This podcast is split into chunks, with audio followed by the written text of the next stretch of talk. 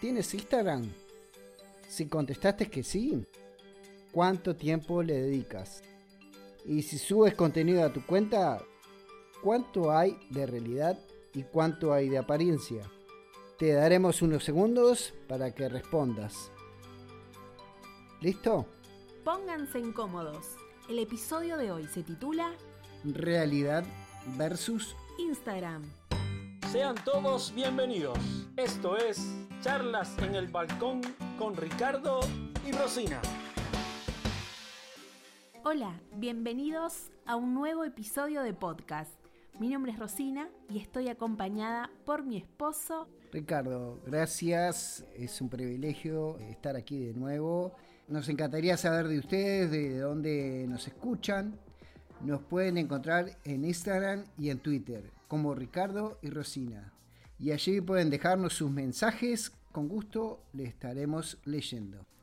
Hablemos de Instagram, esa maravillosa red social donde subimos fotos y videos, donde vemos las historias de amigos y le damos like a las fotos que más nos gustan.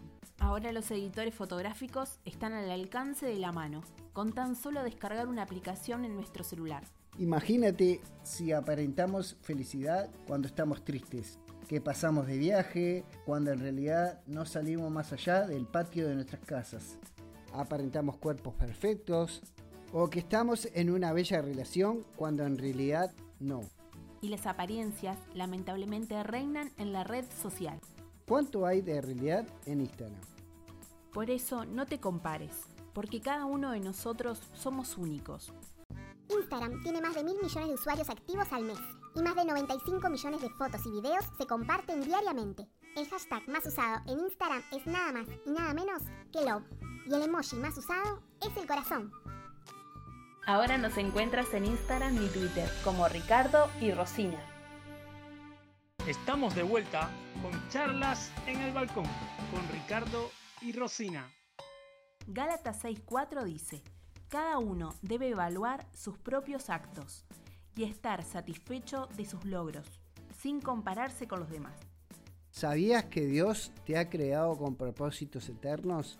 Tienes un gran valor, como para estar comparándote con este mundo de fantasía que muchas veces ofrecen las redes sociales. Si te ha gustado este podcast, Manito arriba. Chau, hasta la próxima.